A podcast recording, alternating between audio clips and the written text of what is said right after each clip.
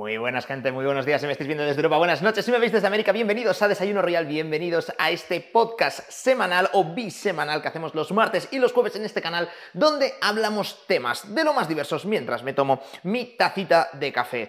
La gente que me ve de Europa, pues eh, entiendo que será pues eh, durante la mañana o a lo largo del día. La gente que me ve de la Tama ahí siempre tengo la duda porque, bueno, pues muchas veces eh, prefieren trasnochar y, verlo, pues aunque sea un poquito ya de, madrugada, pero así pues es una cosa que dejan hecha. De ahí que, como nunca sabes, pues los buenos días, las buenas noches siempre, siempre está bien.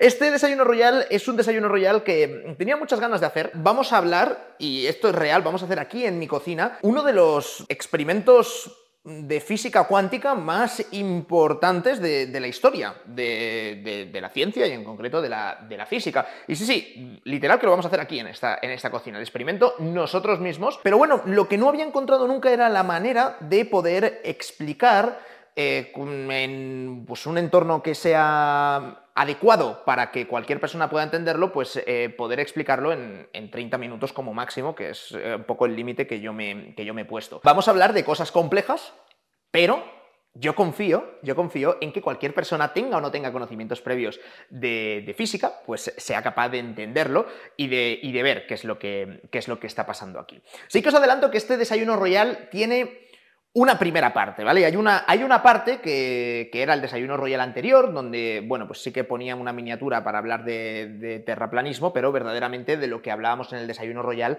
era más del método científico, ¿no? De, esa manera de hacer ciencia en la que, pues, eh, cada científico postula o formula una hipótesis y esa hipótesis luego hay que validarla realizando experimentos. Y cuando haces experimentos, pues es donde tienes que ver que tu hipótesis, lo que tú consideras que es, eh, que es cierto, pues que se cumple. Y cuando se cumple en un número suficiente de casos, esos casos los replican otros científicos y demás, pues em, al final la comunidad científica asume que tu teoría es cierta, porque han dicho, bueno, pues lo hemos probado y siempre, y siempre mm, funciona así. Entonces, debe ser cierta la teoría porque es capaz de predecir eh, futuros, eh, futuros escenarios, dado que pues, la hipótesis que, lanzaba es verdadera. Aquí nos iniciamos nosotros, y por eso os decía que es conveniente que veáis esta primera parte de Desayuno Royal sobre el método científico, porque la conclusión que sacábamos en ese vídeo era justamente que la ciencia a la ciencia no le importaba eh, el, consenso. O sea, que no era un tema de votaciones, de, ver quién tenía más votos o ver qué teoría era la más seguida.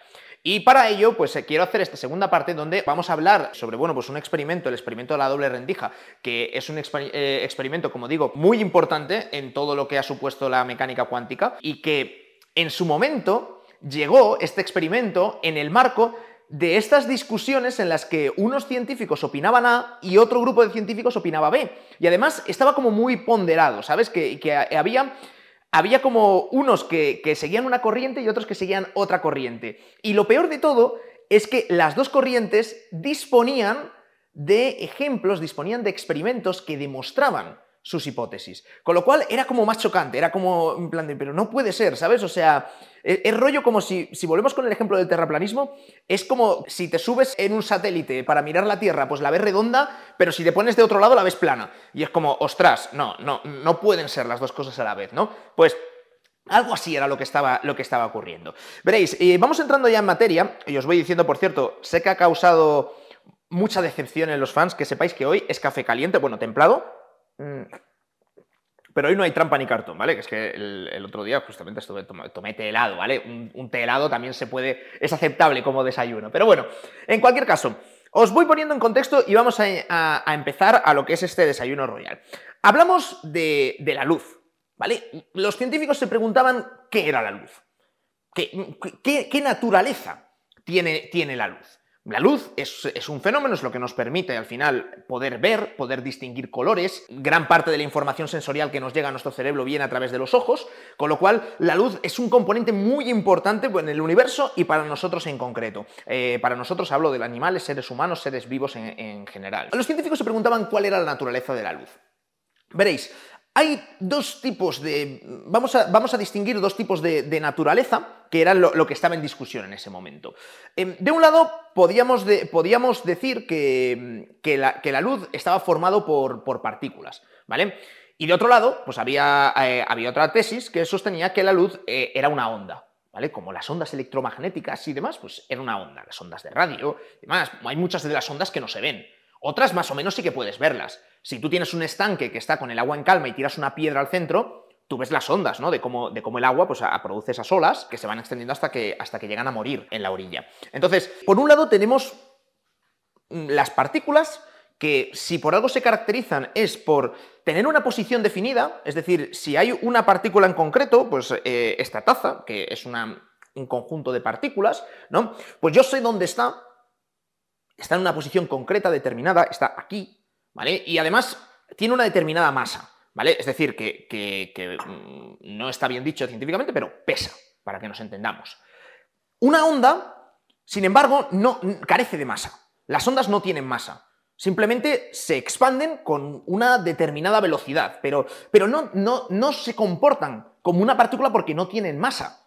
O sea, es, algo que, que, está ahí. Las ondas de radio van por ahí, por ahí volando, ¿no? Entonces, una onda no tiene masa, una partícula sí tiene masa. Entonces, a partir de aquí, los científicos se planteaban, vale, ¿la luz exactamente qué es? ¿Es una onda o es una partícula? Porque claro, es muy tentador pensar que estamos hablando de una onda, de algo que no vemos eh, y demás, pero que está, que está presente. Pero también es válida la tesis que dice, oye, no, no, es, es una partícula son como partículas como muy pequeñitas que acaban formando pues un rayo de luz. Y esta es la teoría que, sostenía eh, científicos como Newton, por ejemplo. Newton, además, que claro, era Lord Caballero inglés, súper reputado, el, hombre, y él decía que, que, la luz estaba compuesta de partículas muy, muy, muy, muy pequeñitas. Imaginaos las partículas como si fueran cánicas, ¿vale? Pero muy, muy, muy, muy, muy chiquititas, ¿vale? Entonces, esto es lo que habréis oído alguna vez hablar de los fotones de que la luz está formada por fotones, que es como, como más pequeñito que un átomo, pues e, eso es un fotón. Cuando hay muchos, se produce un rayo de luz. Y los fotones están por, por, el ambiente, digamos, y, van chocando y rebotando en los sitios. Entonces, cuando rebotan, pues esto es una simplificación muy burda, pero en función de cómo reboten, pues tú percibes los colores de una determinada manera. Que si el rojo, que si el azul, que si el verde, etc. ¿Vale? Esto es una simplificación muy vasta, pero para que nos entendamos. Entonces, Newton sostenía esta teoría, que estamos hablando de que la luz es algo corpuscular, es algo que está formado por muchos cuerpos, por muchas canicas, por muchos fotones, ¿no? Y de hecho, explicaba algunos aspectos de la luz, como puede ser, por ejemplo, la reflexión. Cuando tú te pones en un espejo, eso es como que, que la luz rebota y entonces te, te, da lo mismo que tú le envías, ¿no? Y, y rebota. Esto, claro, si tú te imaginas una mesa de billar, es perfectamente, si las pelotas son las partículas, las bolas de billar, pues es perfectamente entendible cómo funciona el rebote. Y si te pones a un lado del espejo, rebota en una dirección, si te pones a otro, rebota en otra, y esto es el, fenómeno de la reflexión, que Newton lo explicó muy bien con esta teoría corpuscular. dices, claro, si son cuerpos, hostia, que, que, rebote una onda es un poquito ya más complicado, se puede explicar también, pero, pero bueno, desde luego esto súper claro, como si de una mesa de billar se tratara delante de un espejo, pero con, la luz, con, canicas, con pelotas más pequeñas, son fotones. Lo pasó un poquito peor Newton para explicar las reglas de la refracción. ¿Sabes? las reglas en las que si tú pones un haz de luz y lo haces pasar por un prisma, sabéis que se forma el arco iris. De hecho, cuando llueve, las propias gotitas de agua de humedad forman esos prismas y separan los colores de la luz. Es como la luz blanca tiene todos los colores, pero cuando pasa por ahí como que se separa. Ahí lo pasó un poquito peor Newton para explicarlo. Mm, se ayudó un poco de, su colega Fermat, que también pues, es otro matemático científico notable de la época, y bueno, más, más o menos hizo su explicación ahí un poco chapucera y poco elegante, digamos, y más o menos como que salió del paso. Y bueno, pues Newton propuso que la luz era, corpuscular. Y de nuevo otra vez volvemos a la idea de los científicos de Newton. Y hace propone su hipótesis, hace ciertos experimentos, los experimentos cuadran y la comunidad científica, también por el peso que tenía Newton, asume que la teoría de que la luz está formada por partículas de Newton es correcta. ¿Vale? Y esto llega, así hasta, hasta el comienzos del siglo XIX. Y aquí es donde viene el experimento de Young o de la doble rendija. ¿Vale? Que es el que vamos a hacer aquí ahora. ¿Qué es lo que ha ocurrido en este transcurso de tiempo o qué nueva cosa se ha descubierto o sobre la que se ha investigado?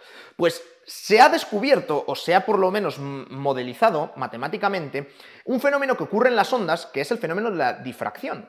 ¿Vale? La difracción es el comportamiento de una onda cuando atraviesa una rendija.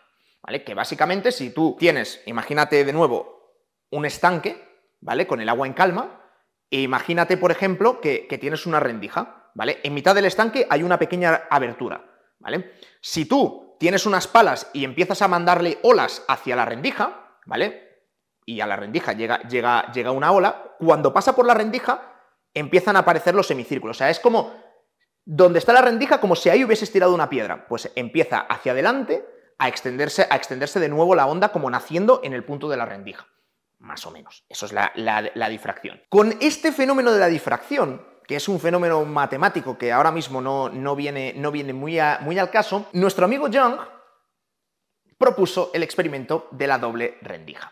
Eh, voy a utilizar ahora para ejemplificar, eh, ejemplificar, esto y que lo veáis de manera más clara, unos fragmentos o unos dibujos, unas animaciones que forman parte de una película documental llamada ¿Y tú qué sabes? Es muy antigua, creo que está el DVD, creo que lo tienen a la venta en Amazon, el DVD, o sea, pero bueno, eh, son unos pequeños fragmentos, la, película, la serie documental dura bastante más y está, vamos, los trozos que yo he visto, no lo he visto entero, pero está muy bien, pero para esto sí que me voy a ayudar mucho de, explicarlo con las animaciones o los dibujitos que hay, ¿vale? Recordad que aquí de lo que estamos, de lo que, lo que prevalecía en este momento era que la luz era corpuscular, es decir, que eran partículas, que son como pequeñas canicas. Entonces, eh, John lo que dijo es, vale, pues vamos a ver primero cómo se comporta una partícula cuando atraviesa una rendija y vamos a ver luego cómo se comporta una onda cuando atraviesa una rendija. Lo primero que hace es dice, vale, supongamos que tenemos una rendija y por esta rendija vamos a hacer que atraviesen partículas. Las partículas, imaginároslas como canicas o como, como si fueran pequeñas bolitas de pintura de estas del paintball, pues así. Si tú empiezas a disparar hacia la rendija, lo normal es que detrás de la rendija al final se acabe formando pues como una línea, ¿no? Las pelotas que han pasado a través de la rendija pues llegan al final y siempre se van a pintar por donde, donde estaban. No va a haber nada más raro, simplemente pues las que no, pues directamente chocarán con la barrera y no llegarán a atravesar la rendija. Fácilmente entendible. Si ahora quitamos la rendija y ponemos dos rendijas y seguimos disparando nuestras canicas, nuestras pelotitas de pintura, bueno, pues lo que tendremos al final será, en lugar de una, de una, línea vertical, tendremos dos líneas verticales. Las dos rendijas, pues las pelotitas de pintura que han manchado cada una en su lado. Aquí esto es bastante claro, pero ¿qué ocurre si hacemos el mismo experimento con las ondas? Bueno, pues si hacemos el mismo experimento con las ondas imaginándonos que es agua, ¿vale? Directamente, que es como más, más intuitivo. Esto es lo que se produce cuando el agua atraviesa una rendija. Como veis, este es el fenómeno que os trataba de explicar antes, que es el fenómeno de la difracción. Y empieza a salir las ondas y llega con más fuerza, las olas llegan con más fuerza, es decir, pintan con más intensidad la pared del final, allí donde está la rendija, en el centro. Y luego todo lo demás está como, como más difuminado, como que se va perdiendo. Bien, eso, eso se entiende. ¿Qué es lo que pasa cuando tú, una onda, esta misma onda de agua la haces a, pasar, a atravesar dos rendijas. Bueno, pues aquí se produce un fenómeno que tiene lugar con las ondas, que es el fenómeno de las interferencias. Cuando atraviesa la onda estas dos aberturas, las ondas empiezan a chocar. Y es lo mismo que te puedes imaginar tú, los que hayáis estado en la playa donde se unen dos playas, que una ola que viene por un lado y otra ola que viene por otro, pues si vienen en direcciones contrarias, se cancelan y si van en la misma dirección, como que se suman y sale más potente, ¿no? Es, algo intuitivo. Entonces, ¿qué es lo que ocurre? Que si nos fijamos en qué es lo que llega al final en la pantalla, en una onda lo que tenemos es son diferentes zonas que quedan pintadas de blanco, de donde estaría la pintura, digamos, donde llega la onda con más intensidad, pero hay otras zonas que quedan completamente apagadas. Y quedan apagadas porque ha llegado una onda en una dirección, otra onda en la dirección opuesta, y se han compensado, se han neutralizado y como que se cancela la una a la otra. Entonces, pues quedan como, un montón de, líneas verticales. Pero dices, vale, bueno, pues sí, claro, pues que eso es la interferencia, ¿no? Que, interfiere la una con la otra y, algunas llegan a cancelarse, llegan incluso a desaparecer. Bien, esto está, eh, está entendido. ¿Qué es lo que pasa? Que los científicos le dieron una segunda vuelta de tuerca y dijeron, vale, vamos a probar ahora, en lugar de con una pistola de bolitas de pintura, con un lanzador de canicas, Vamos a probar ahora qué es lo que pasa con la luz, porque recordemos que es de la luz de lo que estamos hablando y de lo que estamos pensando si se trata de un conjunto de partículas, de corpúsculos, los que forman la luz, o si por el contrario la luz es algún tipo de onda. Y lo que hicieron fue decir, vale, pues vamos a poner un, un cañón de luz directamente apuntando hacia las ranuras. Y entonces empezaron probando pues con una ranura, ¿vale? Y dicen, vale, pues vamos a funcionar por una ranura. Pensemos que la luz, en teoría, la teoría que prevalecía en este momento era que la luz estaba formado por muchísimos fotones, o sea, por bolitas de pintura muy pequeñitas. Y, y esto es el mismo principio por el que cuando tú te vas a sacar una radiografía, cuando te ponen delante de la máquina de rayos X, lo que hacen es dispararte, dispararte electrones, dispararte como fotones, te están disparando fotones y ¿qué es lo que pasa? Que tus huesos paran.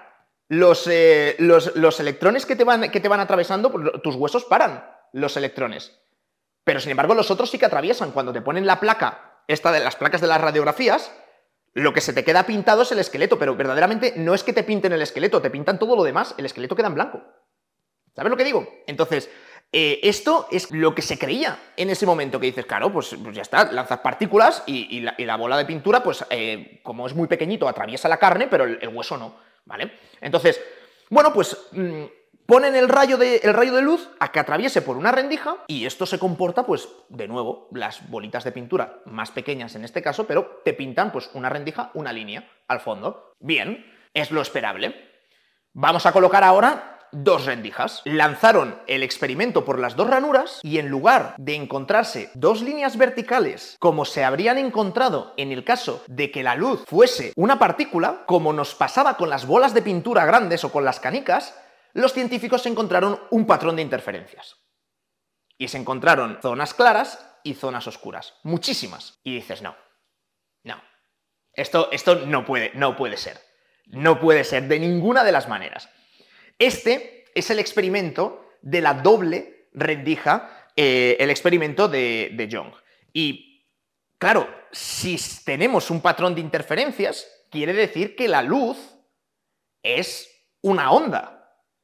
No puede ser un cuerpo. Sin embargo, la teoría de que la luz tenía partículas y era como la, suma de muchos, eh, de muchos electrones, de muchos fotones, ya digamos que respondían muchos experimentos. Pero sin embargo en este no.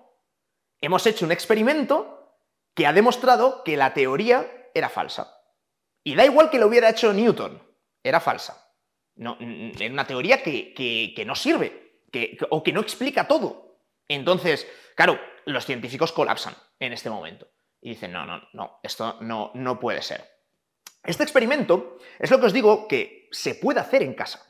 ¿Vale? Y, yo lo he hecho, aquí, en, esta cocina, lo subí a Instagram, necesitas un puntero láser, ¿vale? Necesitas luz, ¿vale? Y con la luz puedes golpear en el, eh, pues un punto, ¿vale? Si yo este, este, este rayo de, de, luz de puntero láser hago que atraviese una ranura muy, muy, muy, muy finita, el círculo, en lugar de ser así un, un círculo del láser, pasaría a ser una línea finita de la ranura por la que he hecho atravesar la luz. ¿Qué es lo que pasa si yo hago atravesar la luz por dos ranuras? Bueno, pues lo que he hecho ha sido, me he construido con papel albal, he puesto dos soportes simplemente para poder aguantarlo, pero con mucho cuidadito he hecho dos cortes. Suficientemente cerca, hay que hacerlos muy cerca para, porque el, punto del puntero láser no está, no es tan gordo, entonces tiene que abarcarme los dos. Y donde está la cámara, yo grabé mi story de Instagram, que la colocaré por aquí, y me fui a la pared y vi el patrón de interferencias. O sea, no es que de repente quede como una línea así como difuminada, no, no, es que es punto apagado, punto apagado, punto apagado. Es claramente un patrón de interferencias que para aquellos que os guste más la matemática siguen funciones eh, trigonométricas, el seno y el coseno, es decir, que van haciendo así.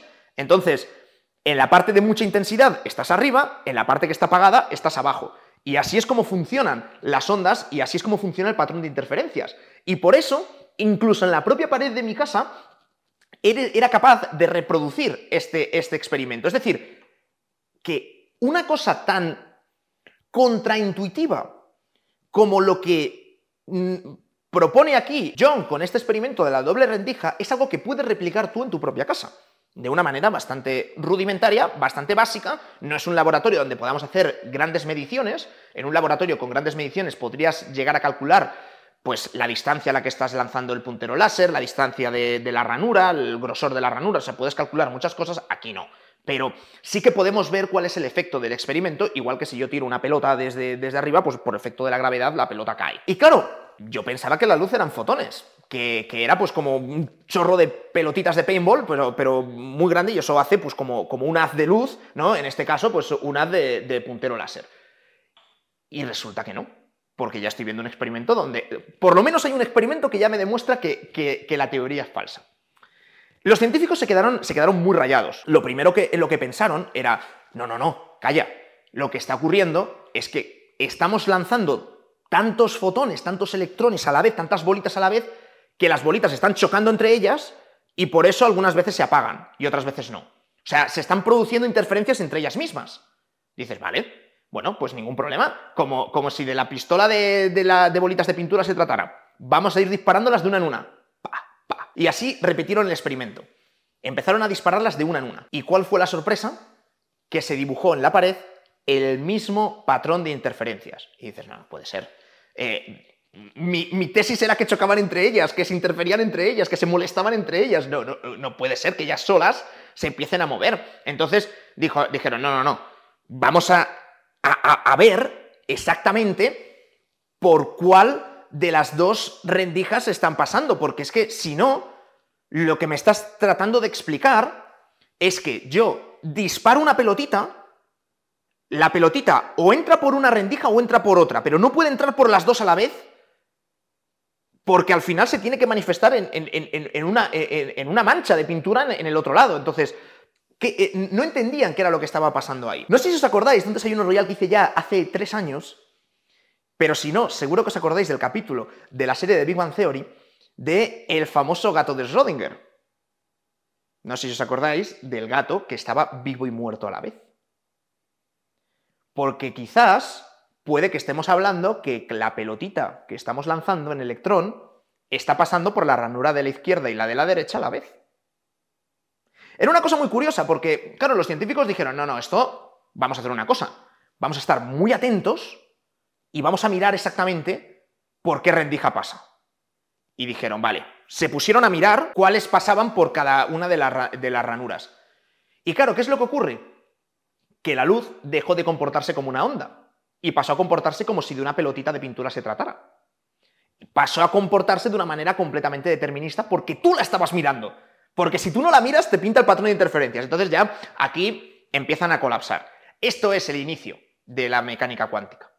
Porque junto con las ecuaciones de Schrödinger, que al final no dejan de hablar no de dónde están las partículas, sino de probablemente dónde se van a encontrar, y pasamos de decir están aquí como, en la física clásica, de sabes perfectamente dónde están las cosas, pasamos a hablar de probabilidades y todo son funciones de probabilidad, surge también lo que se conoce como el principio de indeterminación de Heisenberg, que básicamente es que tú, y explicado de manera muy, muy, muy, muy básica, si lo que estamos haciendo es, a través de esa rendija, estamos disparando fotones, que es lo que conforma la luz, ¿vale? Estamos disparando unas canicas, tú para poder medirlas tendrás que verlas, ¿sí o no? O sea, tendrás que ver la canica y dices, claro, pues, pues enchufo una linterna, ¿vale? Enchufamos una linterna, ponemos luz.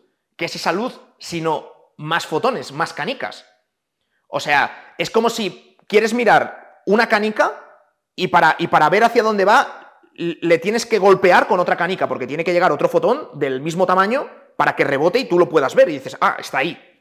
Pero claro, si tú le golpeas con otro, con, a una canica, la golpeas con otra canica como dos pelotas de billar la otra sale disparada y ya no sabes a dónde ha ido.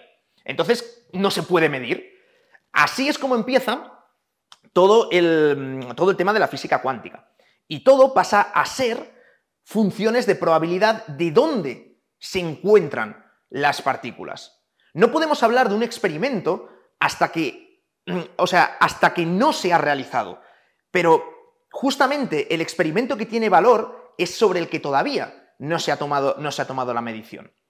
Este experimento, en cualquier caso, lo que te dice es que la luz se comporta como una onda, pero teníamos muchísimos experimentos antiguos y modernos que surgieron después que nos demostraban que la luz se comportaba como una partícula. Y de hecho después vino Einstein, por ejemplo, y presentó, por lo que le dieron el premio Nobel, el efecto fotovoltaico. Porque Einstein no se lleva el premio Nobel por la teoría de la relatividad, sino por el efecto fotovoltaico. Y el efecto fotovoltaico requiere que la luz se comporte como partícula. De hecho, la propia palabra cuántica viene de cuantos, que son pequeños paquetitos de energía. Es decir, que, la luz no puede. Eh, sale a, golpes. Y cada golpe de ese, que, sale, cada golpe de energía, es un electrón. Es, un fotón que se va. Entonces, como que no hay, no hay menos. Llega la electricidad, la electricidad se habla de si es un fluido, si es, eh, si es, una onda, las ondas electromagnéticas, cómo encajan, porque pensaba que la electricidad era una corriente de electrones, pero, pero claro, también provoca interferencias, em, salen las ecuaciones de Maxwell, empieza a haber un montonazo de experimentos, uno muy importante, que es que si la luz son partículas, tendrán masa, que eso es una de las primeras cosas que os he dicho en el vídeo. Entonces, si tienen masa, quiere decir que la gravedad debe atraerlos un poco, ¿no? Debe, debe tumbarlos un poco, debe, debe combarlos. O sea, si, si, yo lanzo una canica, la canica va a hacer el típico movimiento de parábola porque la gravedad la va atrayendo. ¿Por qué no pasa eso con la luz?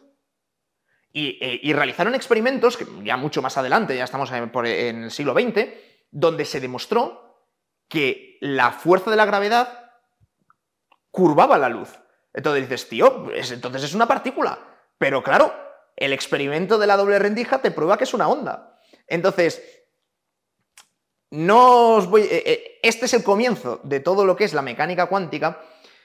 La solución que se ha dado es lo que se conoce como la dualidad onda-partícula, que es algo que ocurre en partículas cuánticas, en partículas muy pequeñas, partículas subatómicas, donde se produce que una partícula se comporta como una onda. ¿Vale? Y y ya está. Y hay un montón de ecuaciones que luego se han demostrado en experimentos que acaban explicándolo como todas esas funciones de probabilidades son funciones de probabilidades ondulatorias de una onda, en el momento en el que tú vas a medir, se comportan como una partícula. Es como, es como que el electrón está en todos los sitios a la vez. En el momento que tú vas a mirar dónde está, entonces se queda quieto y dice, estoy aquí. Como el gato de Schrödinger. Vivo y muerto a la vez, en el momento que levantas la tapa, ya sabes si está vivo o está muerto. Pero antes de abrir la tapa, está en los dos estados al mismo tiempo. Y no puedes saber ni determinar en cuáles de los dos estados va a estar. Lógicamente esto es muy contraintuitivo porque cuando hablamos de física clásica, de partículas grandes, de cuerpos grandes, cuando hablamos de canicas, de pelotas de billar, de bolitas de pintura o de un gato, pues eh, ya eh, no aplica todo esto, porque esto solo, esto solo se ocurre en la naturaleza cuando hablamos de partículas muy, muy, muy, muy chiquititas. Pero claro, es en la contraintuición lo que generó que los científicos pues pensaran una cosa, asumieran una teoría por buena y luego llegaran experimentos que, aunque unos experimentos decían A y otros experimentos decían B, no por ello el método científico estaba mal, sino que simplemente requería de más tiempo para dar con una teoría que fuese capaz de unificar los dos fenómenos, que es, como digo, el inicio de la física cuántica. Demostrado aquí, pues, con un poco un puntero láser y, un papel de aluminio y dos rayitas cortadas, pero que muchas veces hay experimentos que puedes realizar tú mismo y que al final, pues es lo que ven estos ojitos, lo que más te puedes, eh, te puedes creer. Por mi parte, nada más. Eh, ya me diréis qué tal habéis visto el desayuno royal, si lo habéis entendido bien, si me he explicado bien o no. Es tremendamente complejo el explicar estos conceptos eh, que, que, son de física cuántica, que, no, que no es broma. O sea, que esto es lo último que se da en la, física antes de la, antes de la universidad, e incluso en primer año de la carrera de físicas, no tocas todavía física cuántica, la tocas más adelante, en segundo o tercero de carrera. Con lo cual, bueno, pues ya me diréis a ver si en esta media hora he conseguido más o menos explicarme, contaros en qué consistió el experimento de la doble rendija y cuál era el verdadero problema de la dualidad onda-partícula, que eh, por lo que discutían los científicos de, aquel momento. Vamos, a, a ha supuesto mucha gente perdiendo mucho pelo, ¿eh? darle respuesta a, este enigma. De, la ciencia. Por mi parte nada más, chicos, muchísimas gracias a todos los que apoyáis día a día al canal, bien sea dejando comentarios, dejando un like, compartiendo los vídeos, que es muy importante llegar a audiencia nueva y por supuesto, como no, no me olvido de los miembros y patrocinadores del canal, Gran Mecenas, muchísimas gracias a todos por el apoyo que dais al Desayuno Royal día a día, también en las entrevistas y también en los noticiarios. Nos vemos con el noticiario próximamente y si no ya la semana que viene con el próximo Desayuno Royal martes y jueves. Que tengáis un excelente día si me habéis visto desde Europa y que descanséis bien si me estáis viendo trasnochando desde Latam. Chao, chao.